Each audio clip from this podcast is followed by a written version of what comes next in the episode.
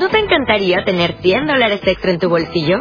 Haz que un experto bilingüe de TurboTax declare tus impuestos para el 31 de marzo y obtén 100 dólares de vuelta al instante. Porque no importa cuáles hayan sido tus logros del año pasado, TurboTax hace que cuenten. Obtén 100 dólares de vuelta y tus impuestos con 100% de precisión. Solo con Intuit TurboTax. Debes declarar para el 31 de marzo. Crédito solo aplicable al costo de la presentación federal con TurboTax Full Service. Oferta sujeta a cambios o cancelación en cualquier momento. Buenos días.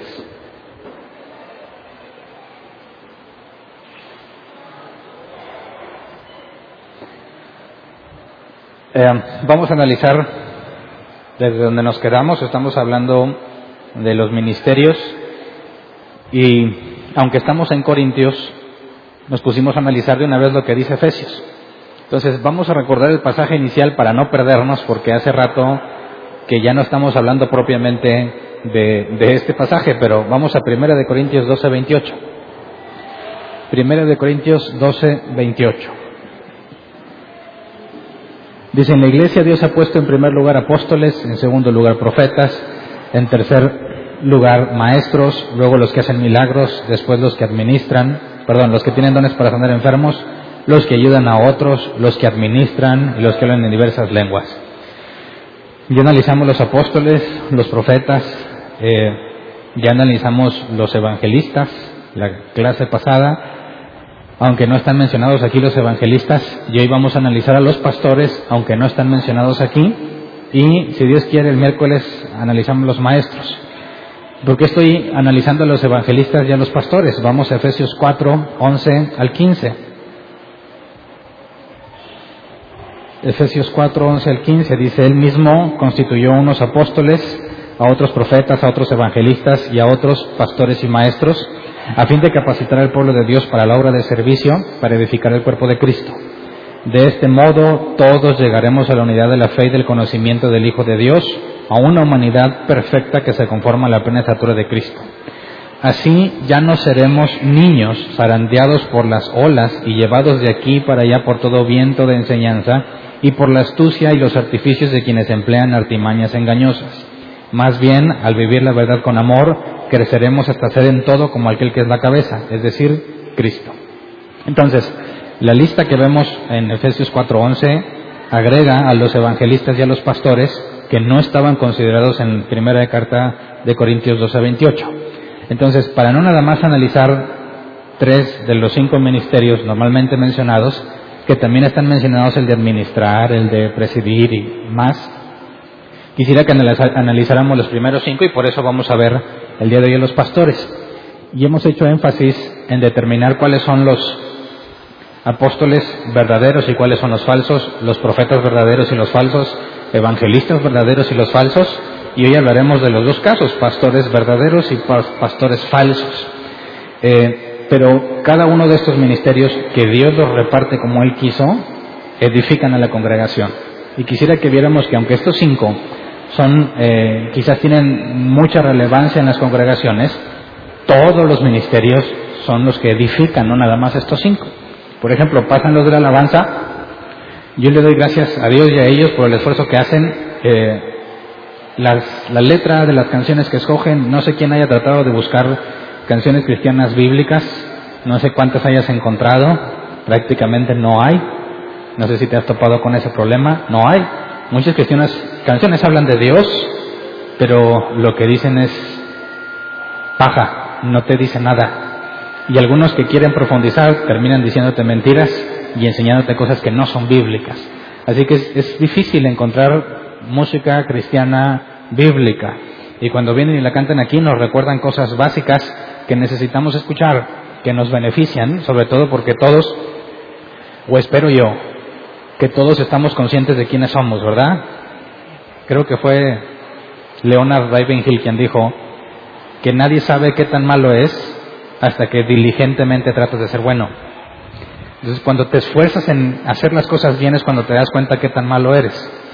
Y es en esas situaciones donde necesitamos que los ministerios de distintas personas nos ayuden a mantenernos centrados en lo que es, que la gracia de Dios nos mantiene, su gracia nos sostiene no hemos recibido nada por mérito, sino que todo ha sido un regalo y nos beneficia.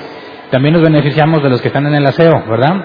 Porque llegas y las sillas están alineaditas y está barrido y trapeado. Y hubo personas dentro del rol que vienen y dentro de lo que están tomando como una actividad en la iglesia nos benefician. Los que están en control del audio, todos venimos y nos beneficiamos. Ahorita es mi turno de hacer mi esfuerzo por traerles beneficio, pero todas las áreas en las que nos desempeñamos en la congregación están destinadas para edificar la iglesia. Unas son más visibles que otras, y en el término o en el punto de los pastores, yo creo que es de los más visibles. Así que hagamos un énfasis para poder determinar eh, bíblicamente qué es un pastor, porque como lo comenté también con los evangelistas, pregúntale a un cristiano qué hace un evangelista y te va a dar muchas respuestas no bíblicas, sino cosas que ellos ven que los evangelistas hacen. Si yo te pregunto sin tomar en cuenta lo que la Biblia diga, o pregúntale a un cristiano, o que se dice cristiano, ¿qué hace un pastor? ¿Qué te va a decir? Muchísimas cosas, ¿verdad? Ah, pues el pastor es el que cuida las ovejas, obviamente, ¿verdad? Es la máxima autoridad en la iglesia. ¿Alguien pensaba eso en algún momento de su vida? la máxima autoridad en la iglesia es el medio que Dios usa para bendecirme, ¿verdad? Pastor, yo quiero que ore por mí, porque usted está más cerca de Dios, así han dicho, ¿verdad? Eh, es el medio que Dios usa para bendecirme, es el que predica, el que visita a las personas, el que enseña, el que ora por los enfermos, etcétera. En pocas palabras, es una especie de superhombre, ¿verdad? Normalmente el término pastor es una persona que ha dejado todo por servir a la congregación, incluyendo, ha dejado a su familia por servir a la congregación. Y normalmente son personas que están de tiempo completo en las iglesias y que reciben una paga. Y te metes en muchos problemas cuando tratas de preguntar sobre la paga de un pastor. ¿Cuánto le debes de pagar? Depende del tamaño de la iglesia, depende de la cantidad de hijos, depende de qué tan bien enseña, cuál es el criterio. Entonces, cuando le preguntas a la gente cuál es la paga o el salario de un pastor, muchos, como en mi tiempo, decíamos, pues todo lo que entra a la iglesia es de él, ¿no? Todo lo que se junta es de él. Y ya él lo distribuye para las cosas de la iglesia, los servicios, etcétera, pero todo lo que sobra es de él porque pues él es el siervo del Señor. Y aunque hay muchas cosas entre la lista que dije que es cierta, y es cierto que los pastores pueden tener un salario, no es cierto que todo el dinero es de ellos. No es cierto que ellos son los únicos que reciben un salario, bíblicamente hablando. No es cierto que ellos son los únicos que enseñan o los únicos que visitan. Pero normalmente en nuestro contexto cultural, los cristianos vemos al pastor como el que hace todo, ¿verdad? Ya como se meten de moda los apóstoles, pues ya hay alguien más arriba. Pero como ya analizamos apóstoles y profetas, enfoquémonos en los pastores y hay un, estereotipo de lo que es un pastor y tratan de determinar a un buen pastor, a un mal pastor, comparándolo con otros. El problema es que no lo comparan con la escritura. ¿Qué es lo que dice la escritura? No me pongan efectos especiales. ¿Qué es lo que dice la escritura eh, en cuanto a lo que un pastor debe de ser? Para poder determinar dos cosas, si es verdadero o falso y qué tan buen pastor es. ¿Cuáles son los, las referencias que tenemos que considerar para determinar si un pastor es bíblico o si alguien definitivamente no debiera ser pastor. Entonces, yo como pastor eh, no me voy a echar flores ni, ni voy a hablar bien de los pastores, voy a ser neutral en este tema para que tú juzgues, porque si te voy a hablar cómo determinas a un pastor auténtico o uno falso, yo mismo quedo expuesto al escrutinio de ustedes y tú tendrás que determinar bíblicamente si me consideras genuino o falso. Errores todos los tenemos, ¿verdad? Todos tenemos errores. El problema es que, ¿qué haces con los errores que tienes?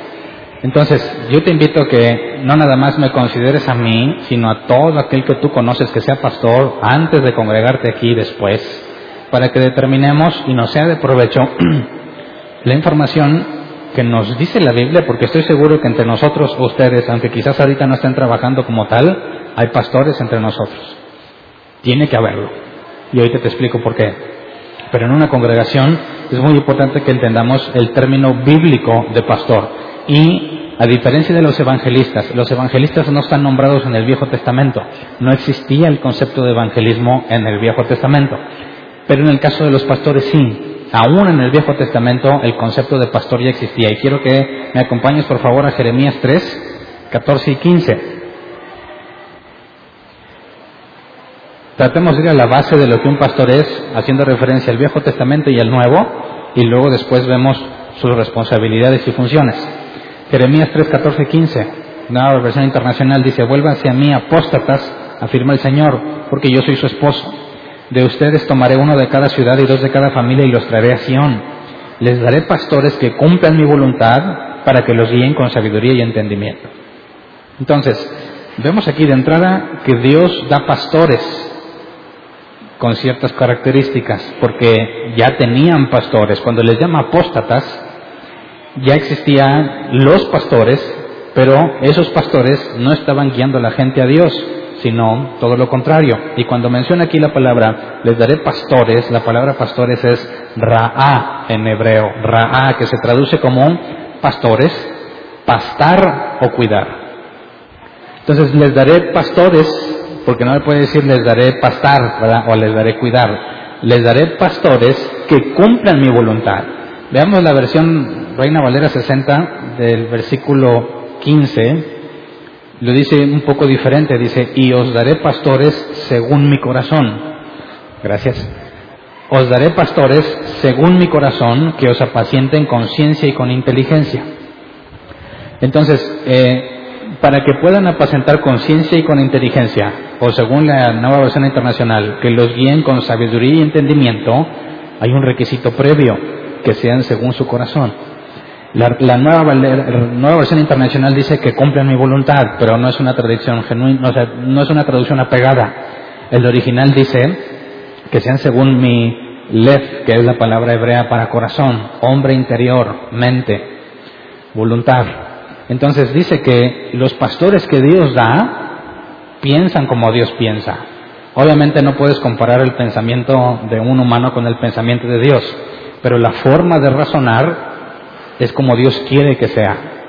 El entendimiento de un pastor que Dios da es como el que, lo que entiende lo que Dios quiere que, que entienda. Está en la comparación entre David y Saúl. Eran reyes, pero en el sentido estricto de la palabra eran pastores. David era conforme al corazón de Dios.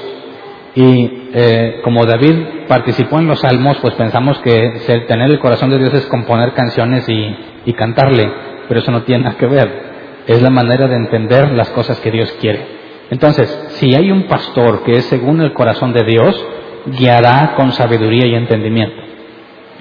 Quisiera que entendiéramos que sabiduría es el hebreo dea, que se traduce como conocimiento, proviene del hebreo yada, conocer por experiencia. Entonces un pastor que es conforme al corazón de Dios, los guía con experiencia propia, no de algo que le contaron acerca de Dios, sino de algo que él ha experimentado en Dios. Y cuando dice entendimiento, el hebreo es sakal, que se traduce como ser prudente, sabio, entendido o inteligente. Entonces, no es que pastor, no es que Dios escoja a alguien sabio y entendido para guiar. No, para que sea sabio y entendido, tiene que ser conforme al corazón de Dios. Entonces, los pastores, como en el caso de los, de, los israelitas, tanto Judá como Israel, cuando estaban divididos, ambos tenían pastores. ¿Dados por Dios? Sí, porque Dios pone toda autoridad sobre los humanos. Quita reyes y pone reyes. Él es el que pone, sean buenos o malos. Y cuando preguntan, ¿acaso Dios puso a Peña Nieta en el gobierno? Sí, sí. No hay ninguna persona en autoridad que no haya sido puesta por Dios. Pero entonces, ¿por qué no es cristiano? ¿O por qué no es creyente? ¿Por qué acaba de decir que proponer que se casen los homosexuales y que puedan adoptar hijos? Si Dios lo puso y luego da semejante mandato, contrario a la escritura, es porque, porque lo puso Dios, ¿verdad? ¿Cómo puede ser que Dios lo ponga? Vámonos a un ejemplo más drástico. ¿Hitler era un gobernante? Sí. ¿Y cómo le fue a todos los judíos y a muchos otros pueblos a causa de Hitler? Pésimamente mal. ¿Pero quién puso a Hitler en el gobierno? Dios. ¿Cómo puede ser posible que Dios ponga semejante tipo de pastor que va a hacer semejante tipo de cosas? Es que la escritura nos enseña que todo tiene un propósito.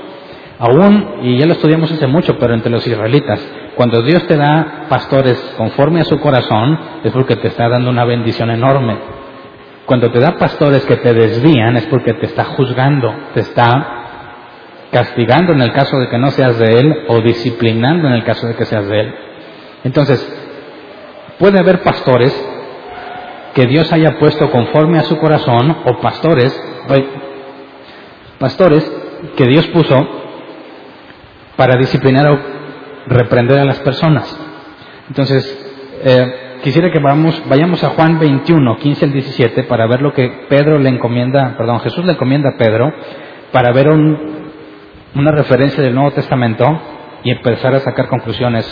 Juan 21, 15 al 17. Nueva versión internacional dice, cuando terminaron de desayunar, Jesús le preguntó a Simón Pedro, Simón hijo de Juan, ¿me amas más que estos?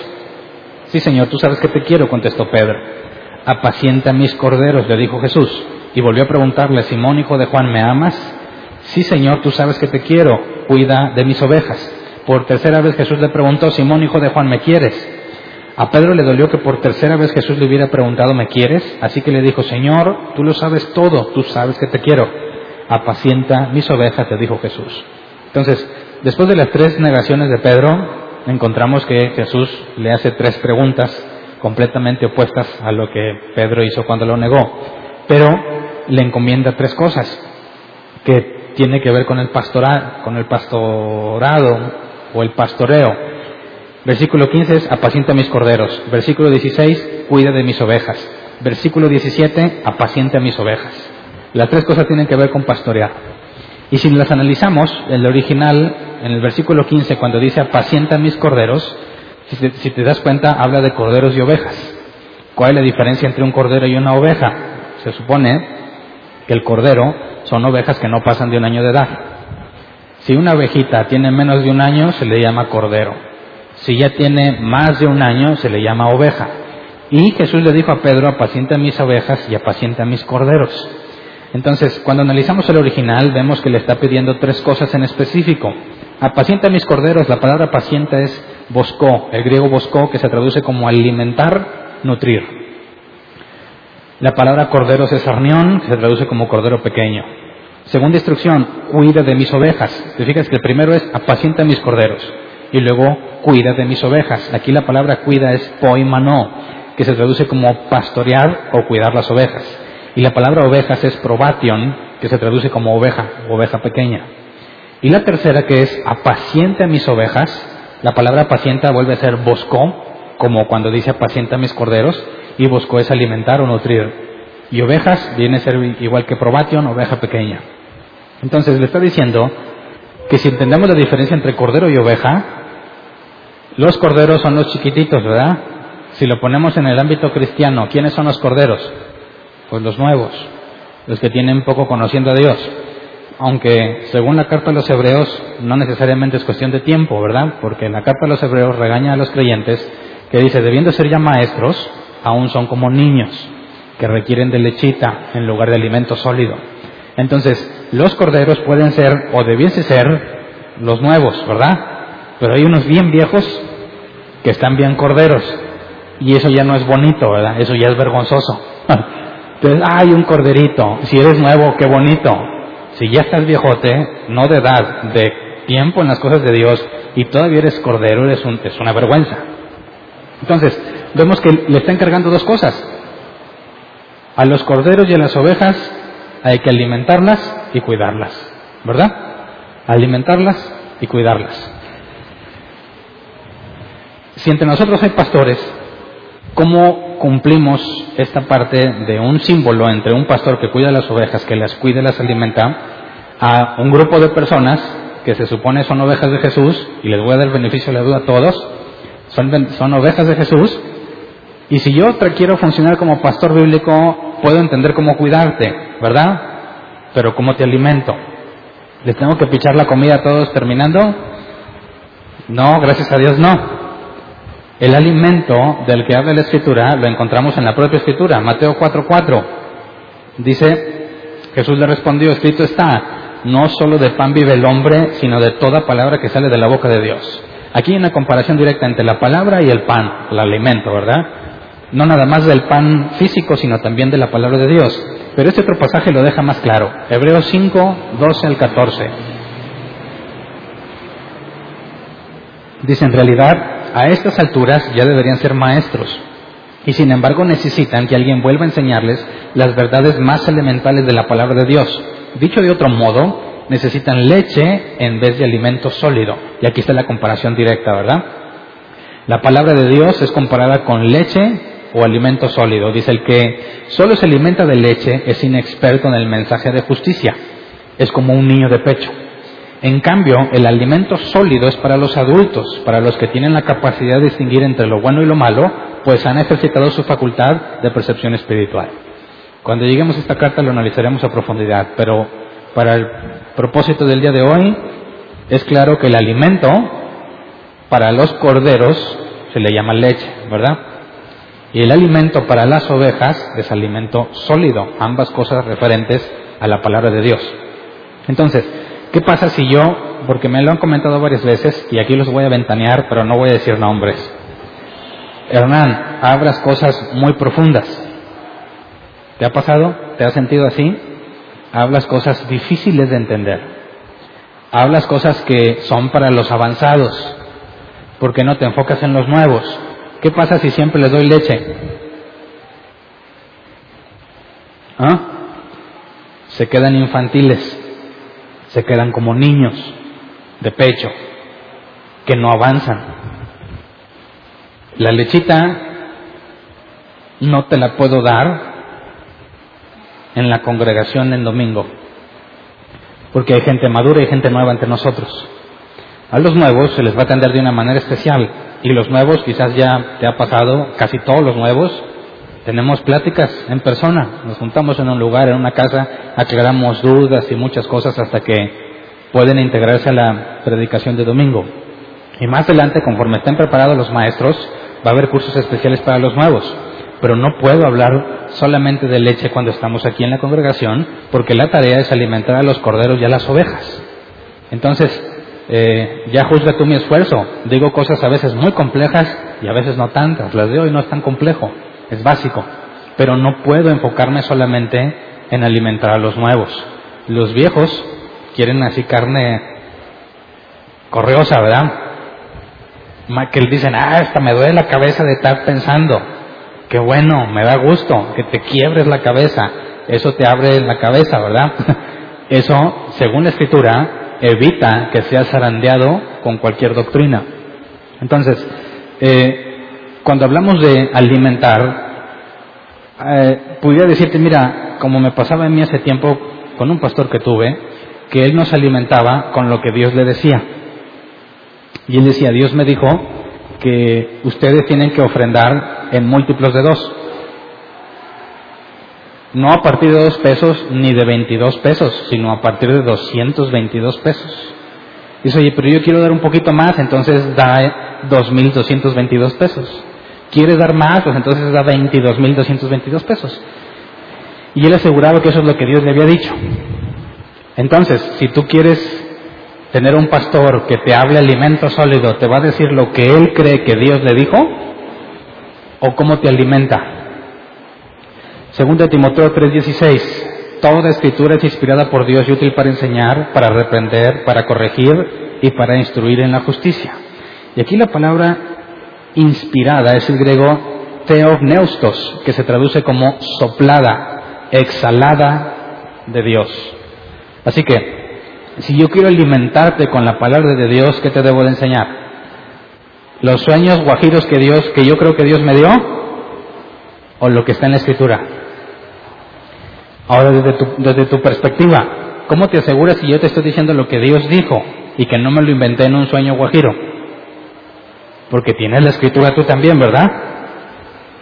Y si tú tienes la escritura y yo te la pretendo enseñártela, tú me puedes cachar en trampas, fácil, porque tú tienes la escritura en tus manos. Así que la forma más genuina y honesta de alimentar a las ovejas es por medio de la escritura. Es una garantía, ¿verdad? Yo soy transparente contigo, cualquier pastor que quiera alimentarte tiene que decir esto es lo que la palabra de Dios dice, porque la tarea es alimentarte con la palabra de Dios. Si yo vengo y te cuento una historia bien matona, bien motivacional, pero no está en la escritura, ¿qué clase de alimento es? Comida chatarra. No te sirve para nada, no te nutre, sabe rico. ¿Cuántos dan gracias a Dios por la pizza? con la orilla rellena de queso. Dices, solo a Dios se le pudo ocurrir algo así. No es cierto, porque no te deja nada bueno. Sabe muy bien, pero no te deja nada bueno, no te nutre. Y el mandato es alimenta, que también se traduce como nutrir a las ovejas. Entonces no les puedes aventar cualquier cosa. Hoy sabes que no te dé tiempo de prepararme, pero pues déjame te cuento una historia chida de algo que me pasó en uno de mis viajes. Como muchos pastores predican, ¿verdad? Dices que lamentable. Su trabajo es nutrir a las ovejas y la única forma de nutrirlas es con la escritura, con la palabra de Dios. Entonces, tenemos las dos funciones principales, alimentar y cuidar. Y con esas dos es fácil determinar quién es un falso pastor en las dos áreas. ¿Ok? Analicemos un ejemplo bíblico en cuanto al cuidado. Ezequiel 34, 2 y 3. Digo, yo creo que casi no hay de estos pastores. Sí los he conocido, pero no son muchos, pero sí hay. Dice Ezequiel 34, 2 al 3, Hijo de hombre, profetiza contra los pastores de Israel, profetiza y adviérteles que así dice el Señor Omnipotente. Hay de ustedes, pastores de Israel, que tan solo se cuidan a sí mismos. ¿Acaso los pastores no deben cuidar al rebaño? Ustedes se beben la leche, se visten con la lana y matan las ovejas más gordas, pero no cuidan el rebaño. ¿Qué nos está diciendo aquí? Que hay pastores en esos tiempos, y lamentablemente todavía los hay, que en lugar de beneficiar a la oveja, se benefician de la oveja, porque la lana, la leche y la la gordura, como dice el Antiguo Testamento, la grosura, vienen de la oveja y el pastor se la come y vive de la oveja. Y yo sé que hay muchos pastores que se la pasan pidiendo dinero, ¿verdad? Y más cuando se quieren ir de vacaciones. Es cuando más les habla Dios y les da este tipo de palabras porque necesitan dinero para irse de vacaciones. Y eh, te lo digo por experiencia propia para que estés al tanto y advertido. Eh, en un lugar donde yo me congregaba, orábamos para que llegaran ovejas gordas con mucha lana, así sin descaro. Vamos a juntarnos en el grupo de oración. ¿Qué vamos a orar? Que vengan ovejas gordas, que vengan los peces gordos. Y lo más sorprendente es que yo decía, amén, amén, vamos a orar por esos. No, no cualquier ovejilla ni pescado flaco. Que vengan los gordos, los pudientes, los que tienen puestos altos, para que nos beneficien. Y oramos, Señor, te pedimos en el nombre de Jesús que nos traigas a los peces gordos, a las ovejas llenas de lana, Señor, sí, porque a ti te ha agradado usarlos. Fíjate hasta qué punto llega la blasfemia de pedirle algo a Dios que es completamente opuesto a lo que enseña su palabra. ¿Cuántos de aquí también pedían esas? O nomás yo. No se hagan. Entonces es fácil y me ha tocado que me cuenten experiencias de pastores que son así. Aquí aclaro, ¿eh? Normalmente están solo los lugares de adelante, ¿verdad? Y no sé qué pensar. Yo sé que pueden venir cristianos de otra parte y dicen, no, los de adelante son para los líderes, ¿verdad? Aquí no existe eso. Aquí cada quien se sienta donde quiera y no hay ni un lugar de estacionamiento reservado ni para mí ni para nadie y eso que se batalla mucho para estacionarse. Mucho menos va a haber un lugar en los asientos para que se siente gente importante, porque la Biblia es clara que no puedes hacer división ni excepción de personas. Pero en las clases de nuestras escuelas mexicanas, ¿quiénes son los que se sientan a mero atrás? ¿Y quiénes son los que se sientan adelante? ¿Quiénes son los más aplicados, los más estudiosos, los más bien portados? Los de adelante, ¿verdad? Yo siempre me sentaba adelante. ¿Y los de atrás? Toda la raza esa que nomás va a ver qué y están hablando y los tienen que callar y castigados. Así que yo pregunto, ¿por qué todos se sientan atrás? ¿Por qué? Les escupo mucho y los de, adelante dicen, hombre, más lejos porque hasta acá llega. Yo dejo claro, aquí no se separan lugares para nadie, así que no hay ningún problema que te sientes adelante, pero yo sé que hay lugares donde tienen sus lugares especiales, ¿verdad? Y aunque no tengas mucha experiencia en las cosas de Dios, pero tienes mucho dinero, se te va a dar un trato especial. Y lo digo porque lo he vivido hasta en eventos que organizan. Tocó que me invitaran a un concierto cristiano. Y primero hacen una invitación formal, especial para los pastores. Y les dejan un lugar especial a los pastores porque ellos no se quieren sentar con todos los demás. Y lo más sorprendente es que todos los pastores aceptaban ese trato cuando tenemos un ejemplo claro entre Pablo y Bernabé, que rasgaban sus vestiduras cuando querían darles un lugar especial. Este tipo de cosas sí suceden, aunque no es muy frecuente, pero es muy fácil detectarlo, ¿verdad? El simple trato con los demás, el simple trato hacia las ovejas, si hay una preferencia por el que tiene o el que puede, cae en esta categoría. Ay de ustedes, pastores, que en lugar de beneficiar a las ovejas, se benefician ustedes de las ovejas, que es completamente opuesto. Pero vamos a un caso más difícil de discernir, que creo que este es el más general. En el área de cuidar, ese tipo de maltratos o acepción de personas es visible. Pero, ¿qué tal en el área de alimentar? ¿Qué pasa si tú tienes un pastor que te trata bien chido? Siempre está contigo, te bendice, te ayuda, te hace reír, pasas un tiempo bien ameno con él, pero no te enseña la Biblia. ¿Es un falso pastor o es un pastor genuino? ¿Mm? Romanos 16, 17 al 18. Les digo, hermanos, que se cuiden de los que causan divisiones y dificultades y van en contra de lo que a ustedes se les ha enseñado. Apártense de ellos. Tales individuos no sirven a Cristo nuestro Señor, sino a sus propios deseos. Con palabras suaves y lisonjeras engañan a los ingenuos. Así que esa es la otra cara de la moneda. Te cuidan muy bien. Estás feliz con ellos, pero te enseñan solamente doctrina de hombres. Esos son los que más defiende la gente. Cuando expones la verdad bíblica, sacan las uñas. Mi pastor es muy buena gente. Yo no estoy diciendo que sea mala gente. ¿Verdad? ¿Qué clase de pastor es uno que se la pasa sobando y peinando a las ovejas, pero nunca les da de comer? ¿Es un buen pastor o un mal pastor? Bíblicamente hablando. Te hace sentir muy bien. Es muy una persona muy agradable, pero te tiene muerto de hambre. ¿A alguien se salió de alguna congregación porque te estabas muriendo de hambre? Entonces, es más difícil detectarlo y a veces tarda más tiempo porque todo está bien chido al principio, ¿verdad? Ay, con ganas, pero conforme pasa el tiempo, te empiezas a empezar a morir. Cada vez te mueres más, cada vez más y más y más.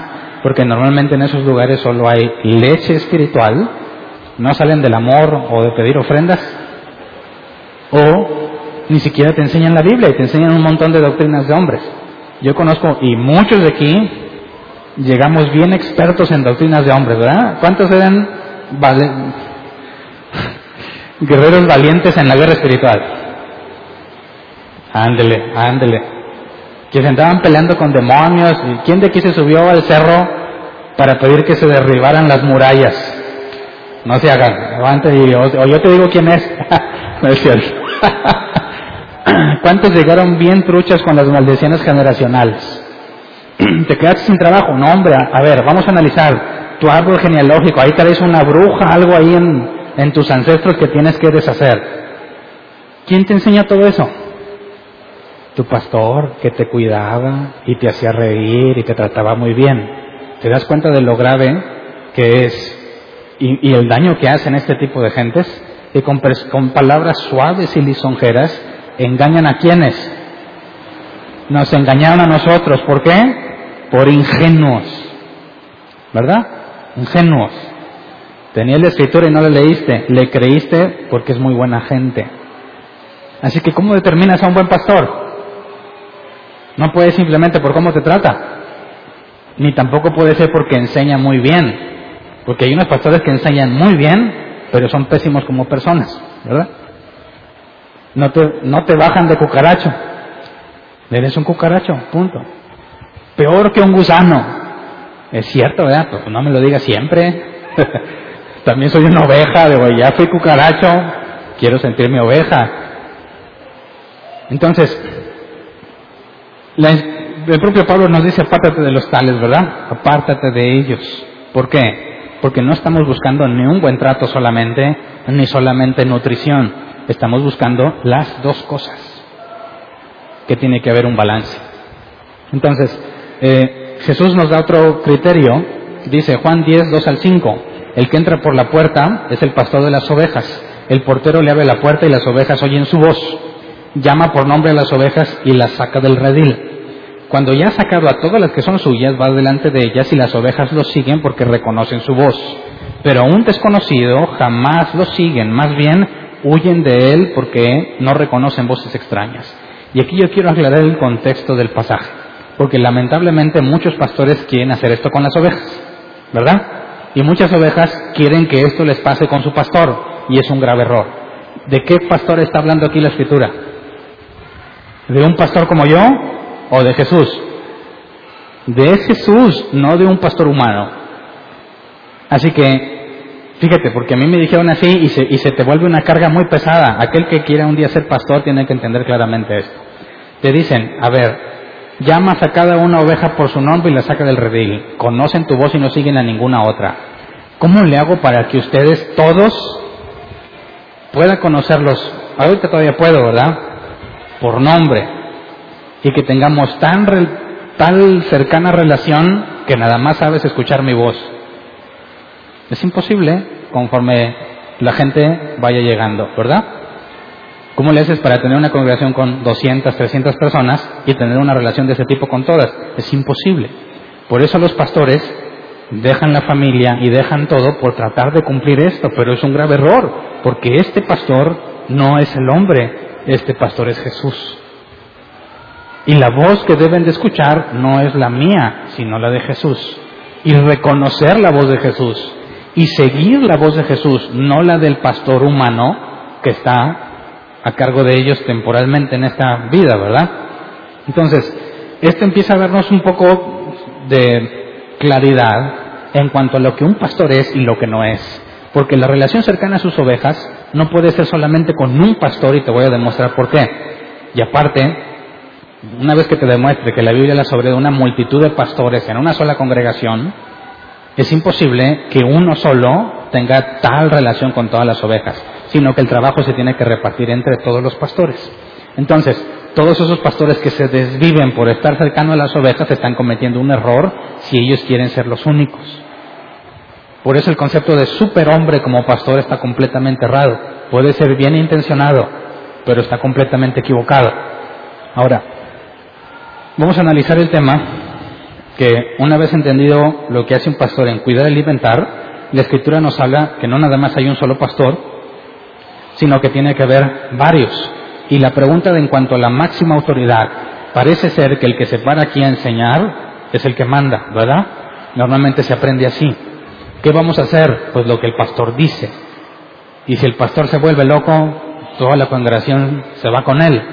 Como decía mi mamá, ay, si tú te vas si te dicen tírate un puente, te tiras, ¿verdad? A alguien su mamá le dijo eso.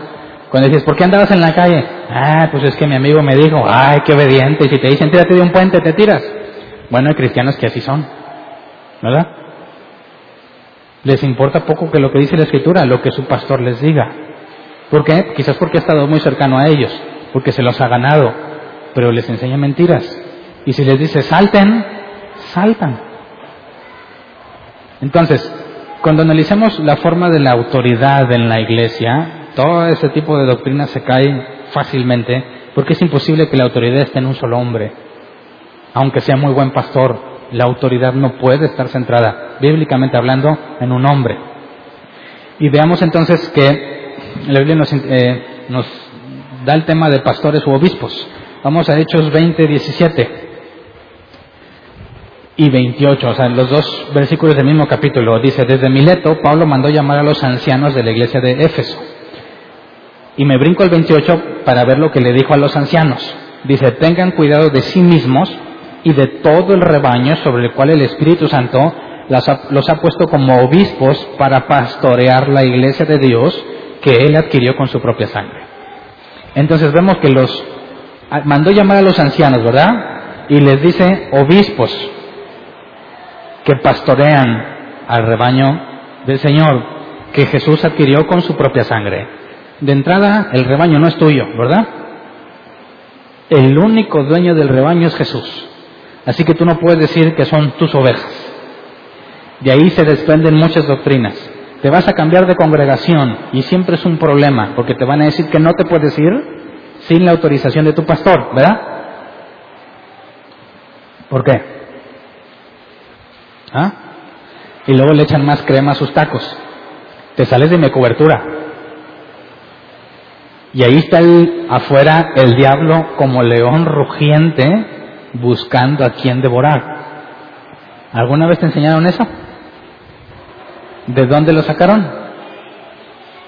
¿Se drogaron o algo porque la escritura no lo dice?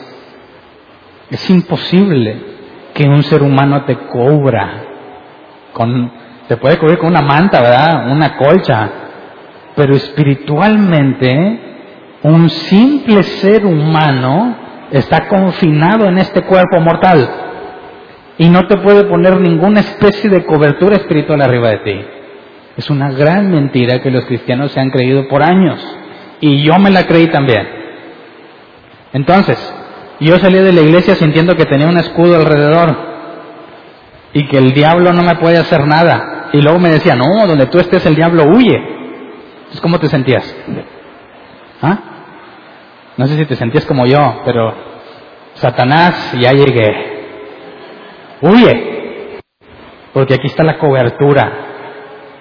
Y cuando te quieres cambiar de iglesia, no, ¿cómo cambiar de iglesia? Y luego la cobertura, ¿a poco puedes andar desprotegido allá? El león te va a comer. Y fíjate cómo suplantaron la posición de Cristo y pusieron a un pastor. Ahora resulta que el pastor te da cobertura. Y si te quieres ir, él te tiene que dar permiso. Y él decide qué haces con tu vida y qué no haces. Aguas, pero si quieres una cobertura más machín, tienes que honrarlo. ¿También te enseñaron eso? A mí me lo enseñaron. ¿De dónde lo sacaron? La verdad no tengo idea quién fue el primero que se le ocurrió, pero la escritura no tiene ninguna referencia a eso. La escritura confiere la representación de la autoridad en los ancianos. Veamos lo que el original dice en cuanto a ancianos, obispos y pastores. En este pasaje, llamó a los ancianos presbúteros o presbíteros, que se traduce como anciano, no necesariamente de edad, sino el símbolo de un anciano que viene desde el tiempo de Israel, antes del Antiguo Testamento. Las personas de mayor edad que habían sobrevivido en aquellos tiempos tenían mucha sabiduría. Cuando el pueblo quería hacer algo, consultaba a los ancianos, asumiendo que tienen sabiduría. Yo me preocupo el día que llegue a ser anciano como avanza la tecnología, ¿verdad? Porque una cosa es la tecnología y otra cosa es la sabiduría. Pero nuestra generación ha pensado que si una persona mayor no sabe usar tecnología, por lo tanto no es sabio, cuando no tiene nada que ver. Y se desprecia a los ancianos o a la gente adulta porque no están al tanto con la tecnología, pero no tiene nada que ver. Cuando yo esté anciano, ¿quién sabe quién me va a hacer casa? Dicen, ah, hombre, este viejo no sabe ni, ni prender, no sé qué vaya a haber en aquel tiempo, ¿verdad? Pero eso no tiene nada que ver. En aquellos tiempos no había avance tecnológico. Así que quien realmente tenía mucho conocimiento acumulado, y más era del pueblo de Dios, eran los ancianos. Ahora, en el concepto de ancianos, no se trata de una edad, sino de cumplir con ciertos requisitos de madurez, que los vamos a ver más adelante. Pero a los ancianos Pablo los mandaba a llamar en asuntos importantes de la iglesia. En el primer concilio de Jerusalén, Hechos 15, se debatió entre los apóstoles, los ancianos y la congregación. Así que los ancianos representan la autoridad y dice que son obispos, la palabra es episcopo en griego, que se traduce como supervisor. Y pastorean, poimanó, de donde la palabra pastor en griego poimen viene. Entonces, los ancianos son personas que supervisan y pastorean. Por eso, los ancianos son pastores. Pero hay una diferencia muy importante entre el don y llamado a ser pastor y el llamado a ser anciano, porque ni Corintios, ni Romanos, ni Efesios menciona a los ancianos entre los ministerios. No sé si te das cuenta. Entonces, un anciano, y ahorita vamos a ver más clara la diferencia, es alguien que representa autoridad, pero la Biblia nunca menciona a un anciano en singular. En todas las escrituras, excepto cuando se enlistan los requisitos para ser anciano, en todas siempre hace referencia a los ancianos en plural. Así que no hay ninguna base para tener un solo líder en la iglesia o un máximo gobernante, sino que tiene que haber un conjunto de ancianos que determinan qué debe de suceder con la congregación. Ahora, aún en casos que tiene que ver con el cuidado directo de las ovejas, Santiago 5:14 dice, ¿está enfermo alguno de ustedes? haga llamar a los ancianos de la iglesia para que oren por él y lo unjan con aceite en el nombre del Señor. Entonces, ¿por qué él, ahí anda un pastor tratando de visitar a todos? ¿Dónde está el error? En que no va a poder, porque no nada más le corresponde a él, corresponde a los ancianos. Y si tienes cuatro o cinco ancianos, ¿tienes que esperar un mes para que vengan a visitarte? Claro que no. Pero si tienes a uno solo, que es el que hace todo, ¿cuándo te van a atender? Uh, de donde yo vengo me decían, uh, de donde yo vengo, quiero hablar con el pastor tres meses. ¿Y por qué no más querías hablar con él? No se supone que los ancianos tienen la misma responsabilidad que es en particular. Entonces hay un error en ambos lados. Quien a fuerza quiere hablar con él, pensará que solamente Dios lo usa a él. Y aquel que se deja, ¿verdad? Que dice, sí, pues yo, nomás yo y nadie más. Esto tiene muchas vertientes. ¿Alguna vez te dejaron enseñar algo en la congregación donde te reunías? Y lo digo por experiencia propia. Tratar de enseñar algo, a un grupo en una congregación que no es bíblica en este aspecto es considerado alta traición. A alguien lo, lo acusaron de alta traición porque se atrevió a hacer un grupito en su casa se atrevió a dar un estudio bíblico que él solo preparó. Fíjate qué extremo han llegado, que ahora te dicen, bueno, tú vas a dar el estudio, pero no hables, ponles este video.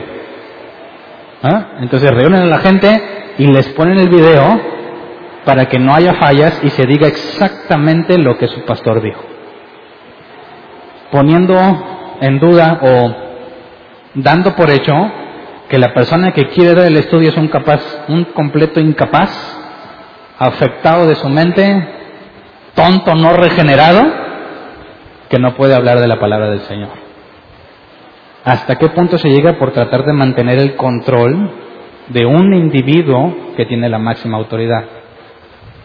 Y lo digo porque mucha gente, oye, es que hay un grupo de personas que, que me dicen que les enseñe.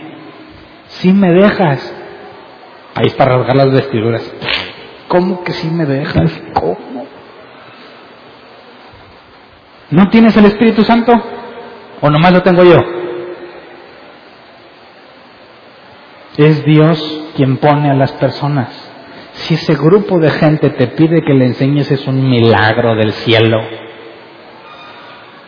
Dios te está diciendo directamente, háblales lo que has aprendido.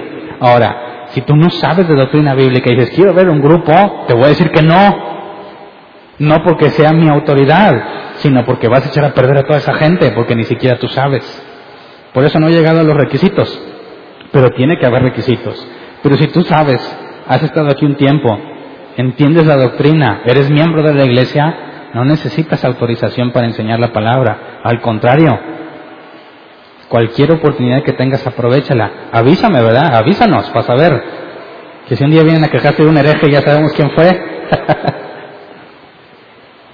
Pero el asunto de enseñar y predicar no requiere autorización de parte de un individuo, ¿verdad? Tito 1.5, te dejé en Creta para que pusieras en orden lo que quedaba por hacer y en cada pueblo nombraras ancianos de la iglesia de acuerdo con las instrucciones que te di. Cada congregación tiene que tener un grupo de ancianos. Y veamos una referencia más a los ancianos para entender la autoridad. Si el pastor no es la máxima autoridad, entonces, ¿los ancianos son la máxima autoridad? Tampoco. Hay una autoridad encima de ellos todavía. Primera de Pedro 5, 1 al 4. A los ancianos que, estén, que están entre ustedes, yo, que soy anciano como ellos, testigo de los sufrimientos de Cristo y partícipe con ellos de la gloria que se ha de revelar, les ruego esto cuiden como pastores el rebaño de Dios que está a su cargo, no por obligación ni por ambición de dinero, sino con afán de servir como Dios quiere. No sean tiranos con los que están a su cuidado, sino sean ejemplos para el rebaño. Así, cuando aparezca el pastor supremo, ustedes recibirán la inmarcesible corona de gloria. Así que, ¿quién está encima de los ancianos? El pastor supremo. ¿Quién es el pastor supremo? Efesios 1:22, Dios sometió todas las cosas al dominio de Cristo y lo dio como cabeza de todo a la iglesia. Entonces, nosotros, si queremos ser una congregación bíblica, no obedecemos a los hombres. No obedecemos a los hombres, obedecemos a Cristo. Y si yo te digo algo que Cristo dijo, lo haces no porque yo dije, sino porque Cristo lo dijo. ¿Me explico? Y si el grupo de ancianos un día se vuelven locos aquí y les pedimos cosas que no son bíblicas, ¿tienes que obedecer? Claro que no. Obedecemos al príncipe de los pastores, al pastor supremo. Y si los ancianos se volvieron locos, los ignoramos y no les hacemos caso. ¿Verdad? Entonces hay responsabilidad de ambos lados, ¿verdad? Efesios 4:15, más bien, al vivir la verdad con amor, creceremos hasta ser en todo como aquel que es la cabeza, es decir, Cristo. Colosenses 1:18, Él es la cabeza del cuerpo, que es la iglesia. Él es el principio, el primogénito de la resurrección, para ser en todo el primero. Entonces, ¿quién es la máxima autoridad? Jesús, ¿verdad? Ok. ¿Cuál es la diferencia entre un pastor y un anciano? ¿La puedes ver? No son lo mismo. Ambos pastorean, ¿verdad? Los ancianos pastorean. ¿Y los pastores? También. Entonces, ¿cuál es la diferencia entre un pastor y un anciano? Porque tú no puedes decir, Dios me llamó a ser anciano porque no es un ministerio registrado. Puedes trabajar como anciano, pero tienes un llamado a pastor o evangelista o a profeta o apóstol. Bíblicamente hablando, ¿verdad?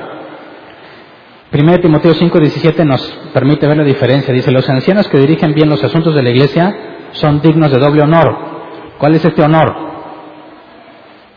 En el contexto que está hablando aquí, la palabra griega es un sueldo, un salario.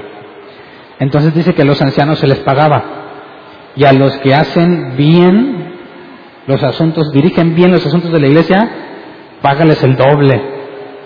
¿Ah?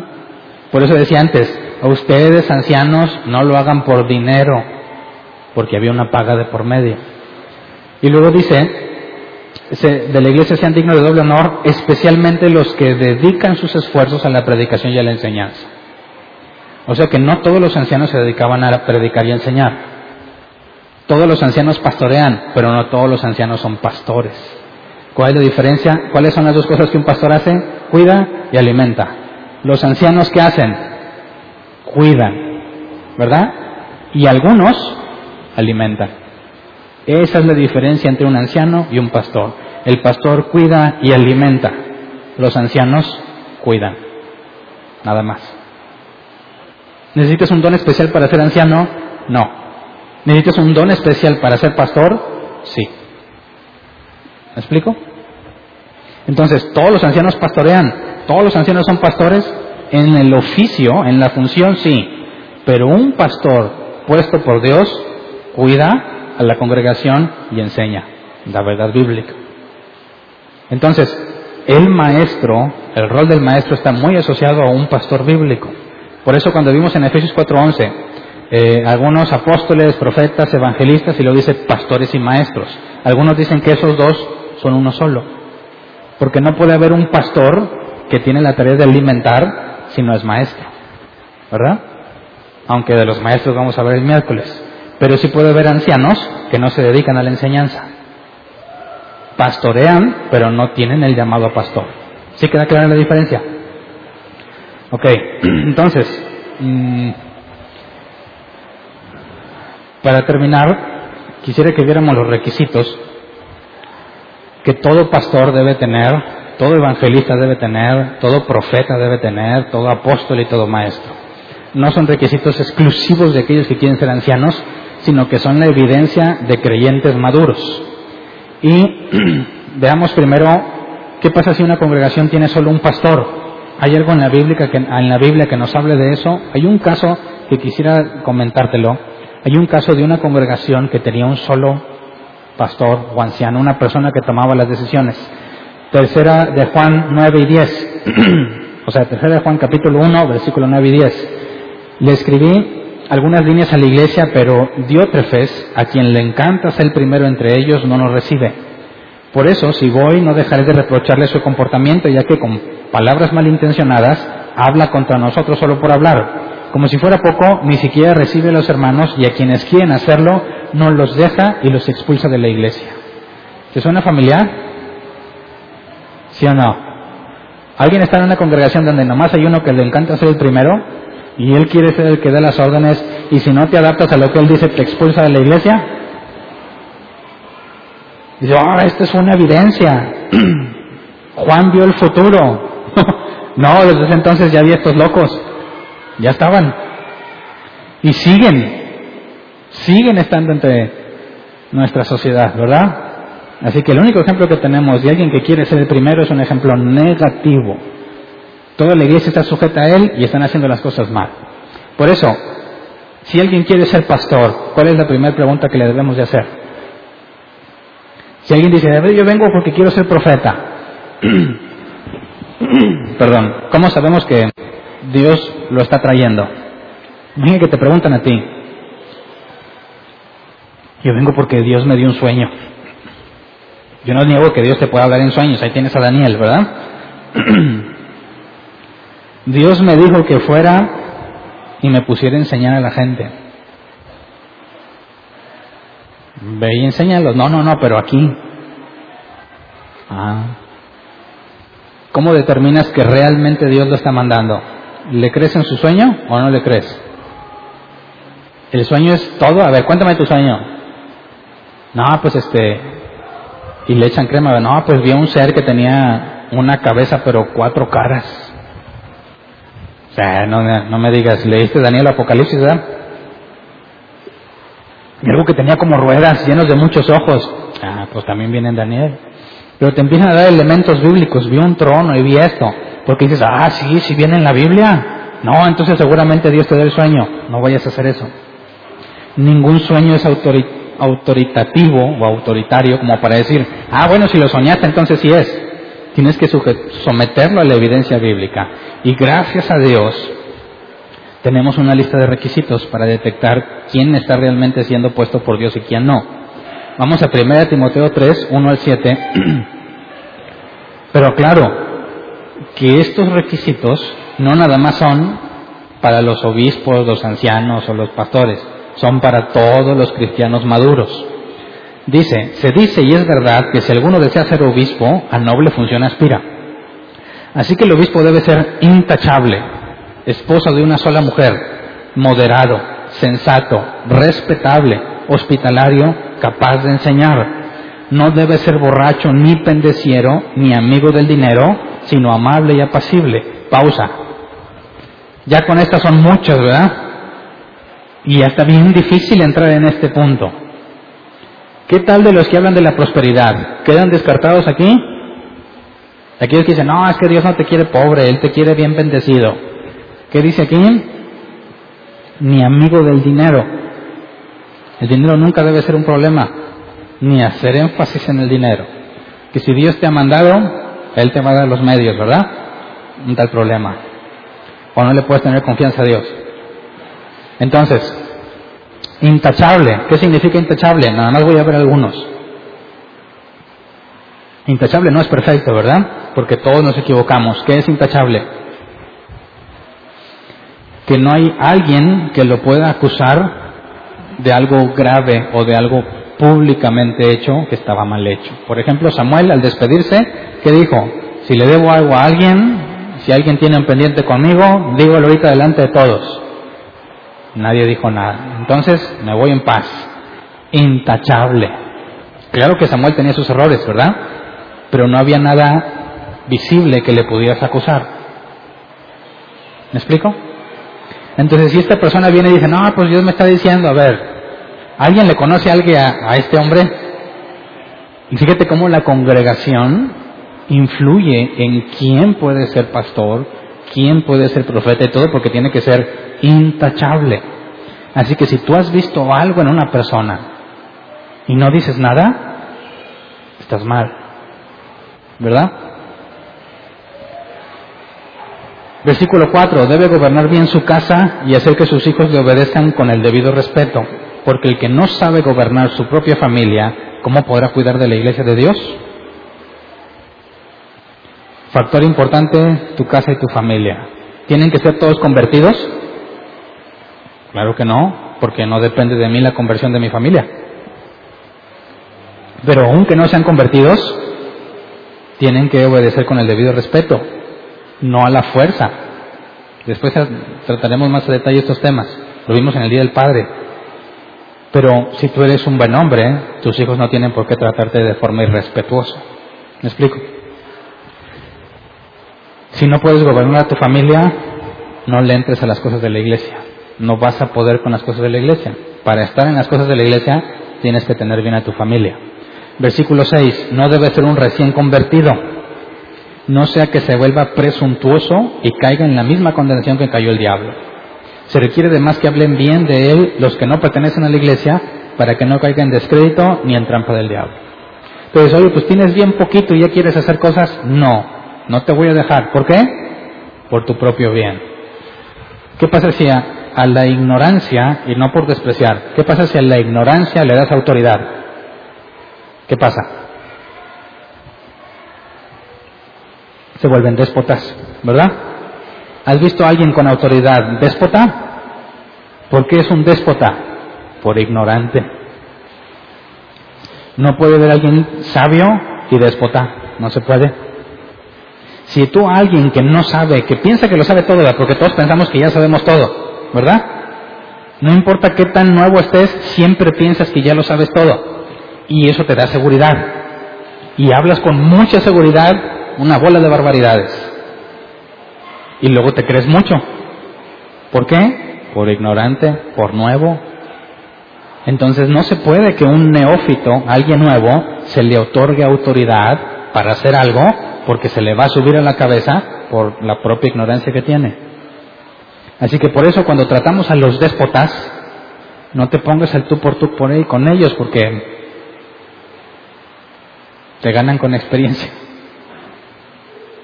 Es gente ignorante, que no entiende la función, así que a veces nada más hay que soportarlos, pero en la congregación bajo ninguna razón. Una persona déspota entre nosotros no puede permanecer así. Tiene dos opciones, se corrige o se va. Eso es lo que la Biblia enseña en Mateo 18. Se corrige o se va, así de simple. Entonces si tú ves a alguien déspota entre nosotros, no te quedes callado y te vuelves cómplice. Y cuando nos demos cuenta, tú también te arrepientes o te vas porque tampoco se aceptan, bíblicamente hablando, personas que no quieren formar parte de la responsabilidad en una congregación. Así que, ¿quién quiere ser miembro de la iglesia? ¿Para qué me meto en problemas, verdad? Bueno, pues si realmente eres creyente, tienes que amar a la iglesia. Si amas a Cristo, amas a la iglesia. Así que nos encanta meternos en broncas, ¿verdad? Por amor a Jesús, aquí estamos. Y juzguenme, y yo también a ti pero siempre concediendo el beneficio de la duda, ¿verdad? Todos nos equivocamos. Yo me equivoco, así que voy a ser paciente contigo. Tú te equivocas, sé paciente conmigo, pero no te quedes callado. Últimos requisitos, cito 1, 5 al 11. Te dejé en Creta para que pusieran en orden lo que quedaba por hacer y en cada pueblo nombrarás a ancianos de la iglesia de acuerdo con las instrucciones que te di. El anciano debe ser intachable, esposo de una sola mujer, sus hijos deben ser creyentes, libres de sospecha de libertinaje o de desobediencia. Fíjate cómo aquí contradice lo otro, ¿verdad? En el sentido de que sus hijos tienen que ser obedientes, aquí tienen que ser creyentes. Y aquí hay una controversia.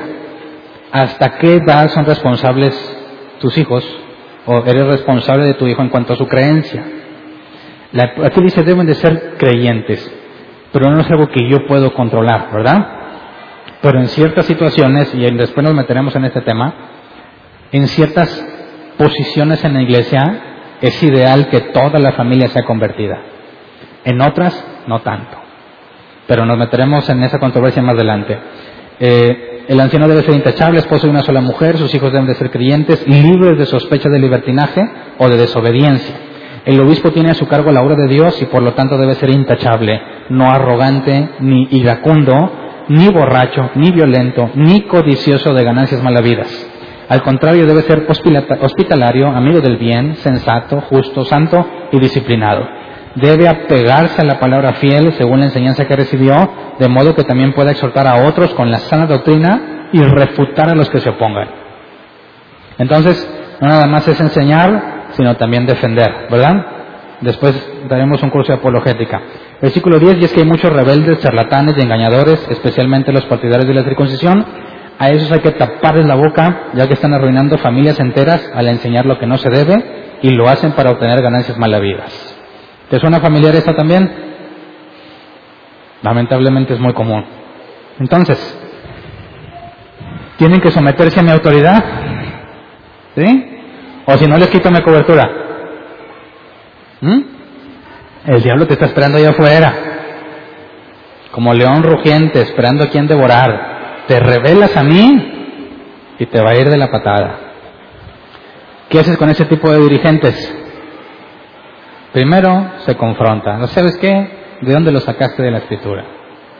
No, no es que a mí me lo enseñaron. ¿De dónde en la escritura le enseñaron a ese? No sé, yo así lo creo. Necesitamos cambiarnos y apegarnos a la escritura. No, aquí se hace lo que yo digo. ¿Qué tienes que hacer entonces? Muchas gracias por tu tiempo, por tus atenciones. Yo estoy buscando la enseñanza de Jesús, no la tuya. Eh, pero te está esperando el diablo. No, aquí lo tengo enfrente. ¿No? ¿No le dijo Jesús a Pedro, apártate de mí, Satanás? Así de simple, no, es que, ¿qué me va a pasar cuando me salga de la iglesia? Nada si te sales por razones bíblicas, ¿verdad? ¿Verdad? Ya no, ya no le tengan miedo a esas gentes. Yo sé que aquí ya no le tienen miedo, pero muchos comentarios de la gente que le tiene miedo a esa gente.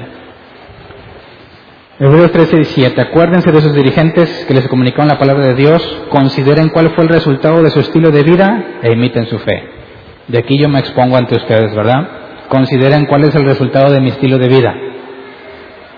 Y si te parece bíblico, te parece correcto, imítalo. Si no, confróntame, ¿verdad? Hebreos 13, 17. Obedezcan a sus dirigentes y sométanse a ellos pues cuidan de ustedes como quienes tienen que rendir cuentas. Obedézcalos a fin de que ellos cumplan su tarea con alegría y sin quejarse, pues el quejarse no les trae ningún provecho. Entonces, aquí dice que te sometas a tus dirigentes, pero primero dijo que consideres su resultado de estilo de vida. Así que el sometimiento jamás es a un hombre ni a su enseñanza. Si este hombre te habla lo que Jesús dijo, ¿por qué no lo harías? ¿Verdad? Te sometes a un dirigente bíblico no al hombre, sino al que te dice las palabras de Jesús. Así que mi tarea, como la de cualquier pastor, y principalmente mi tarea como pastor a cargo de la enseñanza, puede ser verificada por ustedes en cualquier momento. No me enojo si me critican constructivamente, pero no estoy dispuesto a aceptar que me dejes en el error. ¿Verdad? Si realmente me aprecias como yo te aprecio, no me vas a dejar equivocado, como yo no te dejaré equivocado a ti. Así que tenemos que cuidarnos unos a otros y asegurar que la función que desempeñamos sea bíblica al 100%. Si yo no hago algo bíblico son solamente dos opciones. O no me importa o me estoy equivocando. Te vas a dar cuenta simple cuando me vengas y me digas, Puede que yo sea el equivocado o que tú estabas equivocado. Pero si me demuestras con la Biblia que estoy en un error, tengo que aceptarlo y corregir mi enseñanza, porque nuestro objetivo es ser bíblicos. Si me vuelvo loco, no me toleren. Si me despego del suelo, regállenme. Yo espero que nunca pase, pero como humano estoy expuesto. Si Pablo dijo que Dios tuvo que mandarle a un mensajero de Satanás que lo abofetee para que no se eleve, ¿qué me queda a mí, verdad? Entonces, si nos beneficiamos unos a otros, tenemos que ser honestos unos con otros y apegarnos a lo que la Escritura dice. Vamos a ponernos de pie.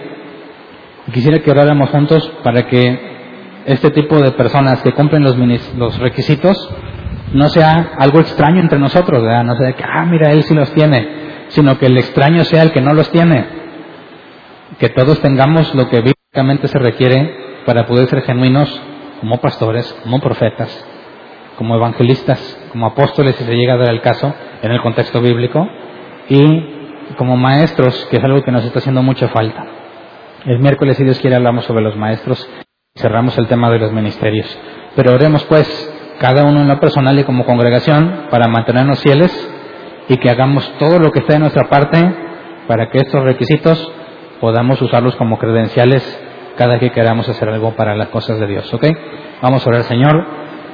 Primero, reconocemos que no merecemos nada de ti, que sabemos que es imposible para nosotros aspirar a cumplir con los requisitos que nos has establecido en tu palabra, pero tu Espíritu Santo en nosotros nos lleva a hacer las cosas bien. Nada en nosotros produce algo bueno, solamente tu presencia en nosotros. Así que si queremos trabajar fielmente en tu obra, necesitamos que estés con nosotros en todo momento. Que tu Espíritu Santo siempre nos guíe y que en tu misericordia no nos permitas desobedecerte. Sabemos que hay situaciones en las que nos dejas para ver que nosotros veamos lo que nuestros propios corazones quieren y cómo seguimos teniendo tendencias equivocadas y no podemos confiarnos en que somos personas buenas. Pero según tu misericordia y tu llamado a nuestras vidas, concédenos caminar fieles delante de ti. Endereza nuestros caminos. No nos dejes decidir a nosotros mismos, sino que siempre la influencia de tu Espíritu Santo en nosotros sea más fuerte que nosotros. Enséñanos a dominarnos, como Pablo decía, a controlar nuestros propios cuerpos para poder cumplir con la que dice la Escritura que aquel que piensa estar firme mire que no caiga. Concédenos entre nosotros pastores genuinos, evangelistas genuinos, profetas genuinos, apóstoles genuinos y maestros bíblicos y genuinos para que podamos crecer juntos en armonía y beneficiarnos unos a otros, sobre todo aquellos que van a escuchar el mensaje por medio de nosotros. Así que conforme a tu propósito y conforme a tu gracia, confiamos en ti, tu gracia es suficiente y es lo que nos mantiene en pie. Gracias de antemano. Amén.